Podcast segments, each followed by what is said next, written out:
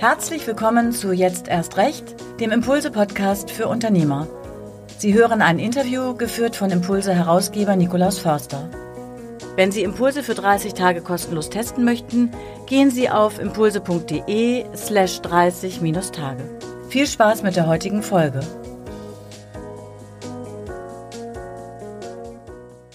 Ja, ich begrüße Sie ganz herzlich zum Impulse-Podcast Jetzt erst recht. Warum jetzt erst recht? Gerade in Krisen sind eigentlich, ich finde, die besten Zeiten, um neue Ideen zu starten, überhaupt neu zu denken. Und ich freue mich, dass wir heute einen, ja, wie ich finde, ganz besonderen Unternehmer zu Gast haben, Philipp Westermeier aus Hamburg. Wir zwei kennen uns schon sehr lange. Wir sind beide alte Grune- und Jahrgewächse, sind aber dann ganz andere Wege gegangen. Und ich freue mich, Philipp, dass du heute bei uns zu Gast bist. Danke für die Einladung. Sehr gerne. Philipp, wenn du versuchen würdest, mal in wenigen Sekunden, 90 Sekunden zu erklären, was du eigentlich tust, ja, weil es ist eine ganze Reihe, wie würdest du das umschreiben? Also erstmal ist ja ein Vorteil, wenn äh, viele nicht so genau verstehen, was man macht. Das habe ich äh, als Vorteil kennengelernt. Aber erstmal ist man unsicher und dann als, äh, weiß es sich als Vorteil. Aber was es eigentlich ist, ist klassisch formuliert sind wir eine Art äh, Fachverlag ähm, für Digital-Business geworden. Ähm, das sind bei uns am Ende fünf Standbeine. Eins ist sicherlich in normalen Zeiten ein ganz großes äh, Festival, eine, eine, Kongress mit Messe, 60.000 Besuchern hier in Hamburg in den Messehallen, äh, wo auch Aussteller sind. Da stellen dann Google und Facebook aus, große Speakernamen, prominente Bands abends. Ähm, das ist das eine des Standbein. Das zweite ist Seminare und Weiterbildung. Wir schreiben Studien. Wir bieten virtuell als auch in Präsenz Seminare an. Das ist das zweite Standbein. Das dritte ist, wir sind ein, ein Podcast-Studio. Wir haben angefangen mit diesem äh, OMR-Podcast, den ich selber mache über Business, ähm, aber haben mittlerweile so 60, 70 verschiedene Podcasts für Firmen, aber auch mit Prominenten, mit Podcastern, die wir produzieren, ganz auch für, für Edeka, für Red Bull, für, für die Vodafone, für viele andere, für Facebook, aber auch gemeinsam mit Tim Melzer oder mit Mats Hummels oder solchen Leuten. Das ist, das ist der dritte Bereich. Der vierte Bereich ist, wir haben mehr oder weniger opportunistisch das Angebot bekommen von der Messe Hamburg, ähm, den äh, Hamburger Telemichel, unser Wahrzeichen hier, den großen Ter Fernsehturm zu betreiben ähm, und den wieder zu eröffnen. Ähm, das ist ein interessantes Geschäft ähm, und das haben wir dann einfach äh, jetzt angefangen. Das macht hoffentlich in 2023 oder 2024 auf, dieser Turm. Ähm, und der, das fünfte Standbein ist, ähm, dass wir ähm, eine Plattform betreiben, einen Marktplatz, wenn man so möchte, für die Bewertung von Business-Software. Also jemand nutzt meinetwegen jetzt Zoom oder nutzt irgendwie Skype oder irgendwas anderes und wir sammeln darüber Bewertungen ein, sodass halt Leute, die vor der Entscheidung stehen, für ihre Firma eine Software zu kaufen, bei uns nachgucken können, was sagen andere Nutzer zu der jeweiligen Software. Und zwar im Bereich Payment, im Bereich Personal, aber im Bereich Marketing, allen Bereichen. Und da haben wir jetzt, weiß ich nicht, irgendwie ein paar tausend Software-Tools und auch ein paar tausend Bewertungen. Und das machen wir gerade zu einem, zu einem Geschäft. So, insgesamt arbeiten bei uns jetzt so 165 Leute. Ähm, wir machen dieses Jahr so Größenordnung 35 Millionen Euro Umsatz. Ähm, und ja, Firma ist Inhaber geführt, wenn man so möchte, ein modernes Familienunternehmen. Ich bin echt erstaunt, Philipp, dass du den Begriff Fachverlag noch kennst, also dass du das auch aussprechen kannst. Also du würdest wirklich das, was ihr tut, noch mit einem Fachverlag als Begriff in Verbindung bringen. Ja, ja also das ist natürlich so ein bisschen jetzt äh, Koketterie, ne? Aber also, heute heißt es ja dann wahrscheinlich eher, äh, wir sind eine, eine Digitalplattform oder so. Ähm, aber ich glaube schon von, von, von, vom Grundprinzip her ist das schon vergleichbar. Wir haben natürlich jetzt keine, keine Publikation mehr, keine Zeitschrift in dem Sinne oder kein Magazin, aber wir schreiben jeden Tag Artikel, wir haben eine Redaktion, wir sind jeden Tag präsent ähm, und wir bieten halt vieles von den Leistungen am Ende, die ein Fachverlag auch geboten hat. Aber darüber hinaus auch andere, auch andere Sachen, ne? aber das ist schon so im Kern das, wo wir, wozu wir ein bisschen geworden sind. Das hilft es zum Beispiel auch meinen Eltern, das besser zu verstehen. Bevor wir gleich zu, zur Corona-Krise kommen und was alles entstanden ist, vielleicht ganz kurz zurück in deine Biografie. Du warst ja wirklich mal im Verlag, du warst bei Grun und Jahr. Damals warst du Assistent des Vorstandes. Und wenn du jetzt mal deinen netten, kleinen oder größer werden, stark wachsenden Fachverlag nimmst und die alte Verlagswelt, die du damals kennengelernt hast, wie würdest du das beschreiben, diese Unterschiede? Also natürlich ist es auch ein Größenunterschied, muss man ja sagen. Ich war ja damals bei Gruner, das kennst du ja auch, das ist ja schon auch eine, eine Fabrik gewesen, eine industrielle Produktion im, im, großen Stil von, von, von, von Magazinen, von Zeitungen. Ähm, und da arbeiteten damals, glaube ich, 15.000 Leute. Das ist natürlich nochmal eine ganz andere Liga als, als was, was wir jetzt aktuell hier haben. Ähm, ich glaube, es gibt Ähnlichkeiten. Natürlich viele sehr gute redaktionelle Leute aus dem Gruner Umfeld arbeiten nach wie vor mit uns, ähm, bin ich auch eng dran. Ähm, aber viele, viele Prozesse dazwischen, ähm, die haben wir halt nicht mehr. Wir haben keinen Druck, äh, wir haben auch keinen separaten Anzeigenverkauf, das machen wir eher integriert. Ähm, wir haben ganz viele so Strategiebereiche nicht in der Form. Ähm, wir sind da viel schlanker. Ähm, und wir versuchen jetzt einen, einen Spagat sicherlich zwischen, auf der einen Seite sind wir auch um eine Lifestyle-Marke für eine gewisse Szene, ne? also wenn so OMR, das ist für viele, da tragen auch von unserer, von unserer, von uns irgendwie T-Shirts und Mützen und so, weil das, glaube ich, eine, eine, einfach eine coole Marke ist oder eine Marke mit Leidenschaft zumindest. Ähm, und das war jetzt bei Gruner noch eine andere Herangehensweise. Ne? Wir leben sehr stark, kann man auch sagen, für unsere Community. Wir kommen selber aus der Community der, der, der Digitalmenschen, der Marketingmacher. Und bei Gruner war das in Teilen auch so, dass dann meine Community da war, aber es gab jetzt keine echte Community der Brigitte-Leserin. Das waren halt sehr viele Frauen. Ne? Oder keine Community der Sternleser. Das waren halt sehr viele Menschen, die sich für Nachrichten interessieren, aber keine echten Communities. Das ist bei uns jetzt zum Beispiel anders. Wir haben sicherlich äh, Zehntausende oder vielleicht auch sogar Hunderttausende von Menschen, die sich sehr, sehr eng äh, mit dem Thema beschäftigen und auch bei uns austauschen in unseren Facebook-Gruppen, ähm, einfach auf unserem Event kennen und, und das ist ein bisschen anderes gelebt, so vielleicht die Szene. Wenn du überlegst halt, warum du eigentlich Unternehmer geworden bist, ich habe selbst gelesen in einem Magazin in Impulse, da hast du gesagt, da gab es damals diesen StudiVZ-Deal, da wurde gehandelt, da ging es um Millionenbeträge. War das eine Szene, die dich so geprägt hat damals? Ich meine, damals StudiVZ kennen viele vielleicht gar nicht mehr. Aber wie war das damals? Ja, das also ich, ich, ich sag mal, hatte schon immer so ein bisschen den Traum, Unternehmer zu werden, inspiriert von von erfolgreichen Unternehmern, ähm, die für mich aber unerreichbar waren. Ich meine, es war ja schon für mich auch irgendwie relativ verrückt, dass ich auf einmal selber Assistent eines Vorstandschefs von einem großen Konzern werden durfte. Ne? Bei Gruner damals ist mir der damalige Chef, der während Kundun da den, die Tür aufgemacht hat und für, ich war ein, bin relativ ein normaler Typ aus Essen. Meine Eltern haben null Connections in diese ganzen äh, Bereiche hinein ähm, und deswegen war das schon für mich toll. Aber das war dann auch begeistert von so Leuten wie jetzt im, im gerade auch im, im Medienbereich. Ich habe dann schon damals irgendwie über die Medienmacher der damaligen Zeit, die Augsteins und und Bucerius und so Springer auch äh, gelesen, aber auch Leo Kirch damals, die Amerikaner äh, Unternehmerstars, äh, Phil Knight und so. Das war damals schon schon cool, aber ich habe mich da nicht so richtig gesehen. Ähm, das erschien mir zu weit weg.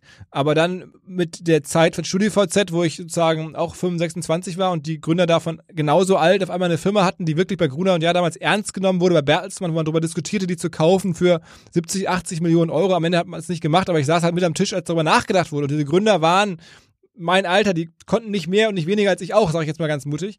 Und trotzdem waren die da wahnsinnig relevant. Und das hat mir am Ende gezeigt, okay, es muss gehen. Du musst auch, du kriegst auch hin. Probier's selber. Ähm, und natürlich hat es auch eine Rolle gespielt zu sehen. Ich hatte da mein mein mein mein Assistentengehalt. 40.000 Euro oder sowas, ne? Und dann sitzen da Leute, von denen ich dachte, ja, okay, die sind gut, aber das müsste auch möglich sein. Und äh, die machen dann einen Deal, bei dem sie nachher dann nie wieder arbeiten müssen. Also da hast du so ein bisschen Blut geleckt, ja? Da hast du ein bisschen gemerkt, okay, das ist ja irgendwie, da muss was anderes noch möglich sein, ja? Ja, also, also Blut geleckt, äh, ich habe dann auch, äh, sag mal, gespürt, es ist was, was, was ich irgendwie, ähm, was ich äh, auch erreichen kann. Ne? Das ist äh, also war mal so ein Phil Knight oder ein Leo Kirch, das war zu weit weg, auch noch ein bisschen andere Generation. Ich habe die zwar gesehen, diese Unternehmer, aber hatte nicht, die haben mich jetzt äh, inspiriert, aber nicht es selber zu machen, weil das zu weit weg schien. Auch damals so, so, so, ein, so ein Georg Kofler war damals die große Zeit und so. Ähm, das erschien mir zu weit weg. Aber diese Typen, die waren mein Alter, die saßen mit am Tisch und die hatten da so eine kleine Netzwerk, Netzwerkbude gebaut, äh, StudiVZ halt. Und das erschien mir machbar. Ne? Das, das Geld spielt auch eine Rolle, klar, das ist natürlich motivierend, aber es war erstmal so, ey, okay, wenn die Typen das können, ohne mit demselben Hintergrund wie ich, ich konnte sehr genau einschätzen, wo die herkommen, hatten teilweise sogar gemeinsame Bekannte. Das war so der, der, der Antrieb. Bekannt bist du ja geworden oder prominenter über Online-Marketing Rockstars, das kam später, aber davor hattest du andere Firmen, die du aufgebaut hast auch verkauft hast. Äh, mhm. Zum einen an Grunert, ja, dein ehemaligen Arbeitgeber, und an Zalando. Mhm. Welche Rolle hat das gespielt in deinem, äh, deiner Prägung? Welche Erfahrungen hast du daraus gezogen aus diesen beiden Firmen? Also ich, ich bin natürlich auch erstmal die Generation, die dann gegründet hat, und es war irgendwie selbstverständlich, man gründet das jetzt und man will das verkaufen. Man will so einen Exit machen. Das war da in der damaligen Zeit total das Ding. Das hat sich bei mir dann irgendwann abgeschliffen, ausge, ausgeleiert. Ähm, bei den ersten Filmen war das so, man will dazugehören, das war auch geprägt ne, von der Samwa-Generation.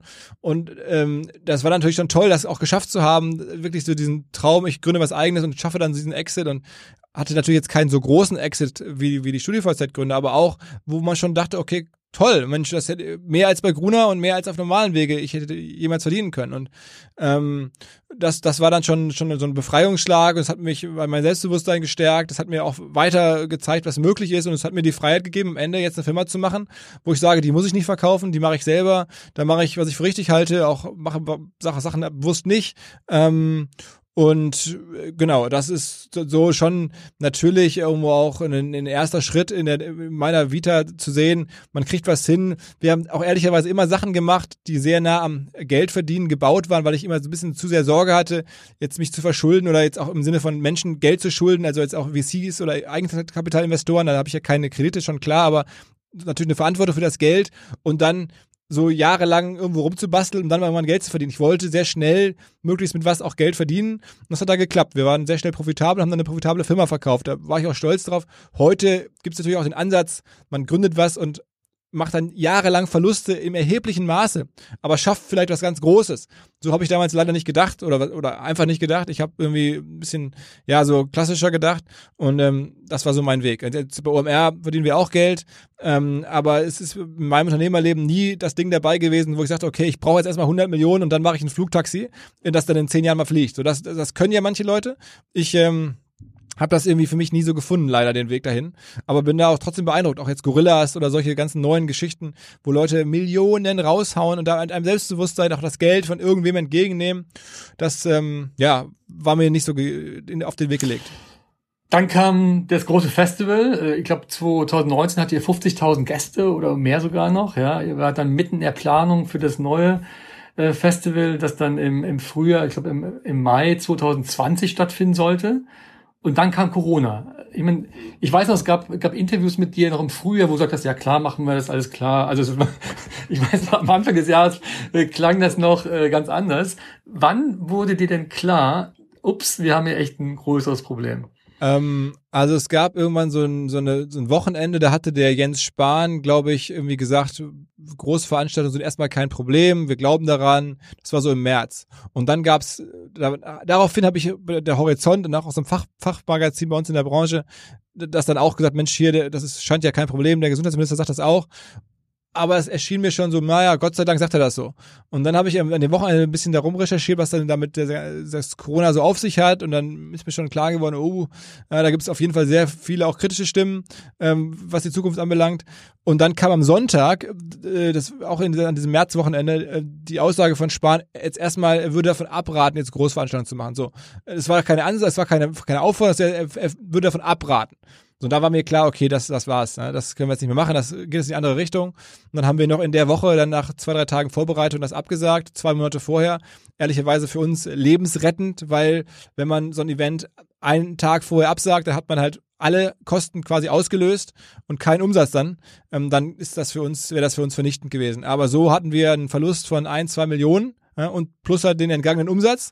Das war dann schon, schon viel natürlich für so eine Firma aber es war noch äh, zu überleben einfach. Und ähm, äh, das war insofern war dann auch klar, es wird nicht gehen. Wir müssen da jetzt einfach eine Entscheidung treffen, wir müssen unseren Partnern auch eine gewisse Sicherheit geben, auch meinen Mitarbeitern. Und wir müssen vor allen Dingen auch die letzte Ausfahrt nehmen, noch mit überschaubaren Verlusten aus der Sache rauszukommen, weil ähm, ansonsten die Verluste werden immer größer geworden mit jedem Tag, wo das Event näher kam und ähm, da muss man dann relativ schnell handeln. Ne? Weißt du noch genau, wann du es entschieden hast? Ähm, das, den Tag genau weiß ich nicht mehr. Es war, ich hätte jetzt so gesagt, so 12., 13. März. Aber was für eine Situation das war? Warst du zu Hause? Nee, nee, nee, ich war im Büro. Es war, das war damals die Zeit, da waren alle noch im Büro. Da war ja noch gar nicht von Homeoffice groß die Rede. Ähm, das war alle im Büro. Ähm, und dann habe ich die Leute zusammengezogen. Wir hatten natürlich schon vorher ein bisschen mit den äh, meinen Abteilungsleitern äh, überlegt und geplant, wie, wie würde das sein, das auch kalkuliert, was, wie groß wären die Verluste, was könnten wir noch irgendwie vielleicht retten und so. Und ähm, dann habe ich das äh, auch ja, spät abends hier so ein Video eingesprochen, aufgenommen und dann auch meinen Mitarbeitern gesagt, Mensch, äh, für mich ist eine Sache wichtiger, für uns alle, lass uns jetzt alle hier das irgendwie aushalten, durchkommen, dass wir alle Arbeitsplätze durchkriegen. Ähm, das war so zentral und ich glaube, es hat auch mit allen irgendwie gut, war sehr glaubwürdig, haben alle, das hat das verfangen und war das eine Motivation, wir bringen jetzt hier alle durch. Ähm, und dann war ich da auch wirklich sehr so, so Soft Spot, sagen wir mal, so emotional. Kurz hat es mich da erwischt und dann, ja, aber Mund abputzen, dann das Video aufnehmen. Dann am nächsten Tag ging das Video raus äh, an unsere ganze Community, Partner, wo ich dann gesagt habe, ja, es tut uns leid, aber das ist einfach, die Gefahr scheint zu groß für uns alle und Ähm, da dachten wir natürlich noch, wir würden es in diesem Jahr machen. Ähm, aber dann, äh, ja, war dann erstmal der Schock, Absage und dann haben wir uns ein bisschen sortiert, dann auch Homeoffice sofort auch angefangen ähm, und dann angefangen sozusagen das neue Firmenleben aufzubauen, Schritt für Schritt und da sind wir jetzt, bin ich echt happy, in den letzten anderthalb Jahren recht doch gut unterwegs eigentlich. Also wenn man jetzt drauf guckt, denkt man ja Wahnsinn, weil ihr habt euch ja quasi vergrößert, ihr habt eure Portfolio vergrößert, ihr habt ähm, mehr Umsatz, mehr, also ist quasi, das war wahrscheinlich für euch dann wirklich so ein, so ein Punkt, wo ihr euch nochmal neu erfinden musstet. Genau, es war auch viele Sachen, die ich schon mal im Kopf hatte, die ich gerne anfangen wollte, die ähm, da wurde auf einmal Platz frei. Ähm, es ist eine ganz neue Motivation in die Firma reingekommen, weil auch alle gemerkt haben, wie emotional das war, auch wie der Wunsch da war, jetzt die Firma durchzubringen. Ja, es war auch die Leidenschaft der Kollegen nochmal anders geweckt und auch, glaube ich, ein gewisses Verständnis und Offenheit bei unseren Partnern. Wir haben auch das Glück gehabt, muss man ganz offen sagen, in der Branche zu arbeiten, wo unsere großen Kunden, die Googles, die Facebooks, die Adobes, die Salesforces, von der Pandemie überhaupt gar nicht betroffen sind. Denen geht's ja tendenziell eher besser als vorher. Ne? Ähm, das heißt, wir haben eine, eine starke Kundenbasis gehabt, was natürlich Glück ist. Ähm, und so kamen viele Sachen zusammen und bis hin zu dem, dass wir dann Ende letzten Jahres ja tatsächlich ähm, auch von der Stadt Hamburg äh, gebeten wurden, ähm, hier uns zu bewerben für den Betrieb des Hamburger Impfzentrums in den Messehallen und äh, haben das dann ja am Ende auch übernommen und, und dann nochmal separat jetzt 800 Leute eingestellt und betreiben jetzt seit einem, über einem halben Jahr hier ein Impfzentrum mit, mit jeden Tag 10.000 Impfungen. Ähm, das größte in Europa, das ist natürlich dann jetzt schon, schon sehr verrückt. Das hätte ich natürlich niemals mir vorstellen können.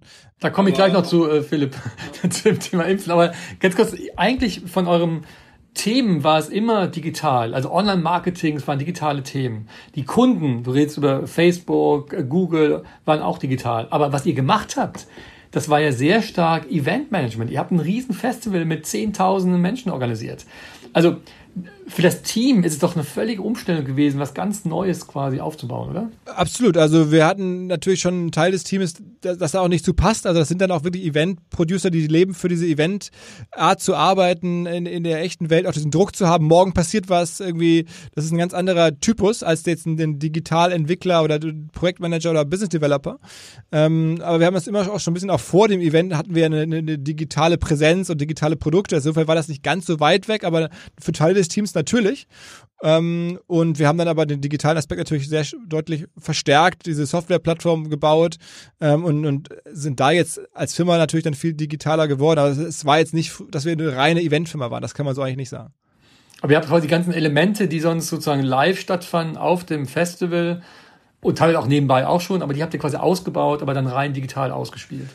Also ich sage immer dazu, wir, so ein Festival, wir haben das Festival in seine Einzelteile zerschlagen und die Einzelteile dann Stück für Stück digitalisiert. Es gab ja auch den Trend bei vielen zu sagen, okay, wir machen jetzt einfach ein Event zwei Tage im Jahr virtuell. Und dann kommen halt alle in den, in den großen Call rein oder surfen über eine Eventplattform. Daran habe ich eigentlich nie so geglaubt. Ähm, und stattdessen haben wir gesagt, okay, wir haben zum Beispiel jetzt hier diese inspirierenden Keynotes auf den großen Bühnen, wo dann prominente Stars der Branche vor tausenden von Leuten reden. Das wird ein Podcast. Oder wir haben halt irgendwie hier sehr thematisch tiefgreifende ähm, Weiterbildungskurse, unsere Masterclasses, die kann man in einer gewissen Form auch online so halten. Da kann man sich einwählen, da kann man sich mal 60 Minuten tief vorab wissen, worum es geht, von einem Fachmann ein Thema erklären lassen. Das sind so digitalen Masterclasses. Oder halt die Messe. Aber die Frage, was wird denn die Messe als digitales Produkt? Und ich habe halt geglaubt, dass die Messe sich am besten replizieren lässt im Digitalen durch diese Softwarebewertungsplattform, weil nichts anderes passiert ja bei uns. Menschen gehen über die Messe, gehen auf die, auf die Stände von Softwarefirmen und ähm, lassen sich da erklären, was die jeweilige Software kann und sprechen mit anderen äh, Interessenten über die jeweilige Software überlegen sich, was sie halt dann für Software einsetzen und kaufen für ihre Firma. Und das kann man jetzt halt digital machen, nur halt wirklich so, wie digital gedacht ist. Ganzjährig, immer da, interaktiv. Und deswegen ist unsere, diese Bewertungsplattform ist am Ende die Fortsetzung der Messe mit anderen Mitteln in der digitalen Welt. Und ähm, so haben wir wirklich dann die einzelnen Elemente digitalisiert. Das halte ich, für uns war das einfach der bessere Weg, als zu sagen, wir behalten dieses Bündel zusammen und digitalisieren das ganze Bündel. Das hätte, fand ich für uns nicht so smart. Also ein sehr cooles Geschäftsmodell ähm, und man kann es auch gut skalieren, glaube ich. Das ist, glaube ich, etwas sehr Wertvolles. Aber was ja nicht da stattfindet, ist das Lebensgefühl. Also wenn man die ja. Festivals anschaut, da ging es ja nicht nur um Workshops und Keynote-Speaker und Software rauf und runter, sondern auch um alles drumherum. Was ist mit dem Thema Lebensgefühl?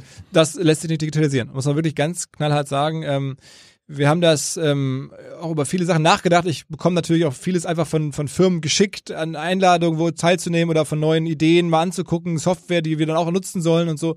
Und ist es, glaube ich, weltweit, auch bei Musikfestivals, wir sprechen mit den Wacken-Leuten, wir sprechen mit Tomorrowland, mit vielen großen Festivals. Dieses Lebensgefühl lässt sich so eins zu eins nicht digitalisieren, das muss man sich eingestehen. Und ähm, Deswegen glaube ich auch, dass es wieder für das, für das Live-Business ein, einen Weg zurück gibt, einen Weg nach Corona, weil das ähm, die Leute, zumindest die allermeisten Leute, gerne wieder haben wollen. Und gerade wenn man ein großes Event war, wenn man eine bekannte Marke hat in der Kategorie, dann wollen sich die Leute da sicherlich ein, zwei Mal im Jahr treffen. Und das macht mir sehr viel Hoffnung. Das müssen wir jetzt mal beweisen im nächsten Jahr, aber ich bin mir sicher, dass man das auch quer durch andere Branchen wieder sehen wird, weil halt ähm, auch trotz allem Clubhouse, wo das ja auch versucht wurde, digital Leute zusammenzubringen in Räumen, das war schon auch super echt und super eng. Das war ja auch eine, eine Phase, wo ich nochmal dachte, Wahnsinn, jetzt wird mein Geschäft hier von Clubhouse sozusagen disruptiert und zerstört. Ähm, aber am Ende war das ein Hype, wo wir, glaube ich, alle mal drin waren. Und jetzt, ja, ich kenne keinen mehr, der bei Clubhouse ist. Ne? Also innerhalb von ein paar Wochen ist alles wieder vorbei und alle warten jetzt, dass es wieder losgeht und dass man wieder ins Stadion rein darf oder halt im Zweifel äh, sich treffen kann und auch wieder vielleicht zu, zu Messe-Events gehen kann. Der Slogan von Impulse heißt ja Mach es. Äh, ihr habt nicht nur gemacht, sondern gemacht, gemacht, gemacht, gemacht. Ihr habt so viele Sachen parallel gemacht. Äh, wie machst du das eigentlich persönlich? Also wie schaffst du, du hast eben aufgezählt, diese fünf Standbeine oder auch 15 meinetwegen, aber wie kriegst du das organisiert? Also am Ende ist es natürlich auch hier eine Team, Teamwork. Ne? Wir haben ein sehr junges Team, wir schauen sehr stark auf Talent, weniger auf Seniorität. Also ich habe ein Team, das da wirklich sehr committed ist, auch zeitlich sehr viel Gas gibt. Ähm, und, und das hilft natürlich total. Wir haben auch ein Thema, was viele motiviert. Und ja, ich habe äh, lebt privat in einem eher klassischen Modell. Meine, meine Frau ist jetzt nicht berufstätig aktuell in dem, in dem Sinne. Zumindest macht ein paar andere Sachen, aber nicht jetzt, äh, hat sie jetzt keinen 9-to-5-Job. Ähm, und dann ergibt sich das so. Aber ich, äh, ja, der Hauptantwort äh, ist eigentlich, dass wir das hier mit einem jungen Team machen und sehr auch dezentral. Ich gebe da sehr viel Verantwortung ab und mittlerweile, ja, haben, haben wir da eine sehr flache Hierarchie und viele Leute machen das am Ende. Du hast eben schon das Thema Impfen erwähnt. Ich meine, das ist ja auch jetzt nicht überhaupt nicht absehbar gewesen, dass irgendwie das Team von Philipp Westermeier nochmal 800 Leute einstellt, um dann äh, im Messezentrum 10.000 Menschen jeden Tag zu impfen. Wie kam das zustande? Am Ende wurde jemand gesucht, glaube ich. Also es hat ja die Stadt Hamburg entschieden, dass das in Hamburg zentral in, in, der, in, der, in den Messehallen geimpft werden soll. Da waren wir gar nicht beteiligt, da waren wir nicht involviert. Aber als es dann feststand, da wurde jemand gesucht, der die Messehallen betreiben kann, äh, dem die Messe das auch zutraut und gleichzeitig jemand, dem man zutraute, der schon mal nachgewiesen hat, dass er in relativ kurzer Zeit anlassbezogen mehrere hundert Leute, so Volunteers, einstellen kann. Und da kam unser Name dann irgendwie ins Gespräch und dann wurde ich eingeladen und bin dann da in die Sozialbehörde gefahren und wusste selber nicht so ganz genau, worum es geht, dachte, vielleicht geht es auch um Podcast oder sowas. Ähm, und dann kam das Thema und dann haben, war ich überrascht und ja, habe dann aber gesagt, okay, ich müssen das natürlich erstmal kalkulieren. Und dann sagten die, ja, machen Sie das mal, aber nicht zu lange, wir brauchen das Ende der Woche, wir müssen ja auch eine Ausschreibung machen. Und naja, dann ähm, haben wir das über Nacht kalkuliert mit meinem Kollegen und überlegt, wie wir das machen würden. Und äh, wir hatten dann auch schon natürlich einige Kollegen in Kurzarbeit und die waren dann auch schon irgendwie eigentlich darauf eingestellt, in diesem Jahr gar nicht mehr richtig zu arbeiten. Das war Ende letzten Jahres, ne, waren schon so ein bisschen Weihnachtspause so ungefähr. Ja, und dann haben wir aber alle aus der Kurzarbeit rausgeholt dann und gesagt, okay, Weihnachtspause gibt's leider gar nicht, wir arbeiten durch. Ähm, wir müssen Anfang Januar muss das Impfzentrum stehen und da brauchen wir 800 Leute in, in Schichtplänen, wir brauchen eine Schichtplanung, wir brauchen eine, eine fertige Messehalle, wir brauchen ein, Testsystem jeden Tag, wir brauchen tausend Themen ähm, und dann ging es los. Ne? Das heißt, das Know-how, das, das ihr bei den Online-Marketing Rockstars euch, euch angeeignet habt, habt ihr dann genutzt für die akute, das akute Impfen. Ja, auch die Kontakte und so. Ne? Du brauchst ja ein Einlasssystem. Du musst ja irgendwie, das, das sind ja viele, viele Sachen, die da im Detail geklärt werden müssen. Du musst dann vorher die, die Leute ja irgendwie, ja, wie gesagt, akkreditieren. Da gibt's gibt's ganz viele Fragen. Äh, du musst mit den Leuten kommunizieren. Du musst diese Hallen betreiben. Das ist ja nicht so eben mal Licht an und ausmachen. Also da, da ist ja alle Arten von Security, Catering, ähm, was da alles da reinspielt, bedacht werden muss. Messe, also der, der Bau der Hallen, ähm, tausend Themen. Ähm, Personal, also so, so Personal Personallaufsystem oder Laufpläne, so Entfluchtungspläne für eine komplett neue Veranstaltung. Ähm, und am Ende ist es ja eine Veranstaltung. Äh, und ja, Park, also Anfahrtsmöglichkeiten, Taxiparkplätze, das ist halt so viel, was wir dann auch erstmal alles so rausgefunden haben, Schritt für Schritt, was da alles so passieren kann. Ne? Wir hatten dann ja auch Todesfälle, ähm, jetzt auch da, dann über in den äh, in den Monaten, wir hatten natürlich Betrug äh, und, und, und, und irgendwo sind wir nicht diejenigen, die impfen, das machen halt andere, aber wir sind ja diejenigen, die den Laden so ein bisschen zusammenhalten müssen. Ne? Gab es auch einen Zweifel im Team, ob ihr das, ob es nicht zu viel ist, ob ihr euch nicht übernehmt mit so einer Aufgabe? Ähm, klar, war, war, aber die Stadt war da sehr, hat uns sehr ermutigt und muss man auch sagen, dass ich bin wirklich ähm, der Stadt natürlich dankbar für das Vertrauen ähm, und ich habe gedacht, wenn die uns das zutrauen, dann schaffen wir das auch ähm, und äh, wie gesagt, das ist am Ende auch da ein Teamwork, ne? eine Mischung aus der Kassenärztlichen Vereinigung, der Sozialbehörde, verschiedensten anderen Gewerken, ähm, Ärztedienstleistern, ähm, Impflogistikdienstleistern, die Bundeswehr war da involviert. Wahnsinn. Ne? Wir haben jetzt mit mehreren Polizeirevieren zu tun äh, bei der Planung. Das, also es ist eine, eine riesen Teamarbeit. Ich glaube, ich sollte jetzt auch gar nicht so viel drüber sprechen, weil das am Ende auch nicht, wir sind da Dienstleister, das ist glaub, eine, eine Leistung am Ende der Stadt, da wurden wir ausgewählt und durften da mitmischen. Ähm, äh, als einer von mehreren. Und äh, wie gesagt, das ist am Ende, muss man da sagen, äh, gebührt der Respekt, glaube ich, den Verantwortlichen bei der Stadt, da ein Team zusammengestellt zu haben, auch den Mut gehabt zu haben, zu sagen, okay, das machen jetzt mal solche Leute. Lass uns nochmal auf das letzte Jahr insgesamt zurückschauen. Wir haben eben geredet über Lebensgefühl, das man kaum digitalisieren kann. Wie würdest du dein eigenes Lebensgefühl beschreiben seit dem März letzten Jahres? Ähm, Ach, also vom Unternehmerischen her ist es halt eigentlich alles äh, wie immer. Ich, es ist halt intensiver nochmal geworden. Es ist ähm, noch, noch irgendwo ähm, mehr Arbeit sicherlich geworden. Äh, aber ich, es war bei mir immer schon so. Ich habe halt viel gemacht und, und einfach viel gearbeitet äh, und gerne mit Leuten kontaktiert. Ich habe jetzt auch, ähm, das, das hat sich jetzt gar nicht, ich bin jeden Tag im Büro. Das war ich jetzt auch in der, während der Corona-Zeit zumindest nicht jeden Tag voll da, aber immer mal da, habe hier Gespräche geführt oder hier einfach auch Präsenz gezeigt, habe dann von hier aus gearbeitet. Die meisten Kollegen waren ja im Homeoffice, insofern war es dann auch hier leer. Ähm, aber ich war halt da und insofern war das, ähm, war das äh, jetzt von mir, für mich persönlich gar nicht so anders. Ich erlebe das bei Freunden, die jetzt bei, ne, bei großen amerikanischen Firmen arbeiten. Das ist halt jetzt wirklich komplett, die dürfen gar nicht ins Büro kommen. Die müssen im Homeoffice sein. Das Büro ist gar nicht offen. Ähm, das das habe ich so nie erlebt. Ich war eigentlich, mein Arbeitsalltag war weiterhin, ähm, ich fahre ins Büro und mache da meinen Kram. Es war jetzt nur ein bisschen leerer. Wenn man insgesamt ein bisschen schaut, ich habe das Gefühl, es gibt Unternehmer, die überwintern eher, die haben versucht zu überwintern, irgendwie abzuwarten, was dann kommt, natürlich auch Geld äh, brauchten die, um Liquidität zu sichern und dann andere, die, wie auch du, sich völlig neu erfunden haben. Äh, wie ist dein Blick auf diese Entwicklung? Ja, äh, gibt es sicherlich beides. Ich, das war jetzt, das kam für mich nicht in Frage. Also ich bin jetzt ja auch mit OMR da auch in meinem besten äh, unternehmerischen Lebensalter, ähm, hatte jetzt auch mir echt viel aufgebaut in den letzten Jahren und das, das konnte ich jetzt nicht einfach sozusagen einfrieren in der Hoffnung, dass es dann irgendwann wieder, wieder in Betrieb genommen werden kann. Ähm, und ich hatte auch schon den Verdacht, dass das jetzt irgendwie die Welt doch noch ein bisschen weiter ändern könnte und dass ich das lieber mitgestalten oder dabei sein möchte und dass wir da auch als, als unsere Marke, unsere Firma präsent sein sollte und nicht in Winterschlaf gehen sollte, auch im Sinne der Mitarbeiter, die ja auch was machen wollen und die auch erleben wollen, dass die gebraucht werden und so. Deswegen ähm, hatte ich das natürlich erwogen, auch, auch so ein bisschen natürlich kaufmännisch abgewogen, aber am Ende erschien mir das ähm, besser und, und richtiger jetzt in der Phase, in der ich auch bin, zu sagen, komm, wir bleiben voll dran und ähm, wir hatten auch das Glück, dass, dass wir große Partner haben, ähm, die weiter mit uns gearbeitet haben und, und die das auch sich erlauben konnten. Also zum Beispiel ähm, äh, die, die, großen amerikanischen Plattformen, unsere, unsere, unsere, unsere großen Kunden, auch eine Vodafone, eine Audi, viele andere.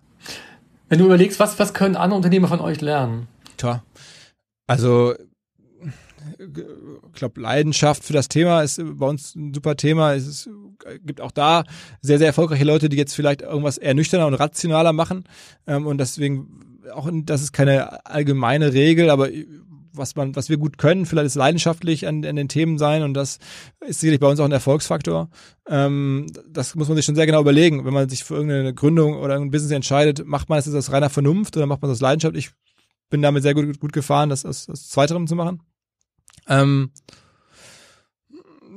ja, wobei, ist auch da gibt's halt ne, auch Vernunftgründungen und man sagt, okay, das macht so Sinn, da werde ich jetzt Geld verdienen. Ähm, macht mir jetzt nicht monster viel Spaß, aber das wird funktionieren. Das sieht man ja auch, ne? Aber das war jetzt nicht unser Weg. Mir hat es immer jetzt sehr, sehr viel Spaß gemacht, die Dinge zu tun. Ähm, das ist eine Sache. Ich glaube halt so, ein paar Prinzipien, die bei uns ist, wir, wir, wir glauben an, an, an, an, an äh, an Talent und, und, und so und nicht so sehr an, an Seniorität. Das ist, glaube ich, eine Sache, die schon, ähm, es ist gar keine jetzt eine Altersfrage, sondern einfach eher eine Talentfrage für Themen und weniger jetzt, der macht das aber schon seit 20 Jahren, sondern das, wenn das Talent da ist, dann lassen wir die Leute auch schon machen in vielen Bereichen. Ähm, ich bin relativ dezentral, ähm, versuche das Ganze sehr familiär zu führen, ähm, das sind so ein paar Elemente, die uns zumindest geholfen haben und die jetzt hinter dem Wachstum von OMR vielleicht stecken.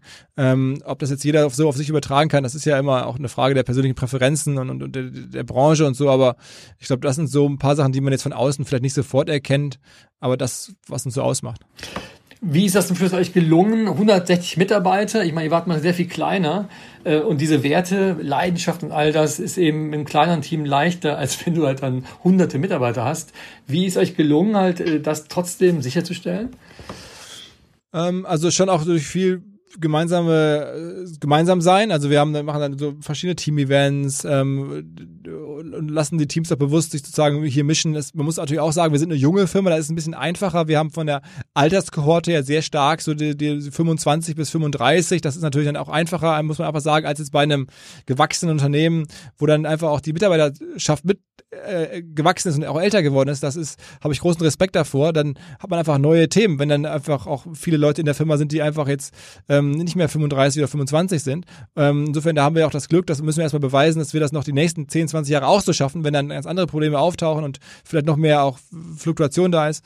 Ähm, aber das ist sicherlich ein Aspekt, so dass auch viele sich auf das Thema einigen können, auch so den, den Spirit sehr offen zu erklären, was wir machen, wie es uns geht, warum wir die Dinge so machen, viel mitentscheiden lassen, ähm, nicht zu viele Meetings machen, sondern sehr viel so auch informell zu regeln. Ich mache viel mit WhatsApp mit den Leuten und hör mal so nach. Ähm, ja, aber ich habe jetzt tatsächlich nicht so diese Management-Handbuch-Ansatz, äh, wo ich sage, hey, wir folgen dieser Theorie dieses, diese, dieses, dieses Gelehrten oder so, der das, das so beschreibt. Das ist ehrlicherweise auch relativ viel aus dem Bauch. Hm. Leidenschaft äh, eher als Management-Handbuch, aber wahrscheinlich auch Träume. Äh, Träume mal nach vorne. Du hast eben gesagt, in 10, 20 Jahren. Äh, wo seid ihr in 10 Jahren? Ähm, es ist eine gute Frage und ich weiß immer auch keine richtig gute Antwort, weil alles, was bei OMR entstanden ist in den letzten Jahren, war so nicht geplant. Wir haben ja andere Firmen gemacht, das ja auch erzählt, äh, oder ne, die, die wir ähm, dann verkauft haben, wo auch Investoren zum Teil mal dabei waren. Ähm, da war relativ klar, was wir versuchen. OMR ist aus einem Hobby entstanden. Ich habe dann einfach Seminare gegeben für Leute, die mich gefragt haben nach Online-Marketing und dann weil es dann einfach irgendwie keine Aufbaukurse gab und kein Wiedertreffen, habe ich dann einmal im Jahr ein Event gemacht und weil dann die Menschen das Event gesucht haben im Netz ähm, und da irgendwie noch mehr von uns lesen wollten, habe ich dann eine, eine, Website gegründet mit einem Redakteur zusammen und so ergab sich eins zum anderen. Da hatte ich kleine Kinder, musste nachts rumschieben, habe ich vor sechs, sieben Jahren in den USA Podcasts entdeckt und gehört und fand das super als Hörer und dann habe ich Gott sei Dank glücklicherweise vor der ganzen Welle selber ähm, äh, einen Podcast angefangen und so ging das los. Also es ist schon auch vieles zusammengekommen. Wir haben dann, glaube ich, die, die, die verschiedenen Puzzlestücke gut zusammengepuzzelt, aber es hat sich auch vieles so ergeben und ich bleibe so auf dem Trip, dass ich jetzt eigentlich nicht so sage, ich strebe jetzt das und das an. Also ich glaube, du brauchst ein gewisses Wachstum, damit sich auch die Leute entwickeln können hier in der Firma. Ähm, das ist schon auch für die Story irgendwo ganz wichtig, für die Entwicklung. Ähm, aber ich habe weder jetzt den Wunsch, äh, die Firma irgendwie unfassbar groß zu machen oder, oder, oder wieder runterzufahren oder mm, ich beobachte so die Medienszene, ich mache sehr, sehr gerne Medien und Inhalte und gucke mir jetzt einfach mal an, wo in welchen äh, Gefäßen und in welchen Umfeldern man das in den nächsten Jahren machen kann. Und mal gucken, was sich so ergibt. Ja. Ich danke dir sehr, Philipp, für deine Zeit. Äh, schön, dass du dabei warst. Das war Philipp Westermeier von OMR, Online Marketing Rockstars. Vielen Dank, dass du dabei warst. Und das war jetzt erst recht der Podcast von Impulse. Vielen Dank. Danke dir, Nikolaus. Das war jetzt erst recht, der Impulse Podcast für Unternehmer. Weitere spannende Geschichten, wertvolle Tipps, Checklisten und Informationen für Unternehmer finden Impulse-Mitglieder online und im Magazin. Wenn Sie Impulse für 30 Tage kostenlos testen möchten, gehen Sie auf impulse.de slash 30-Tage.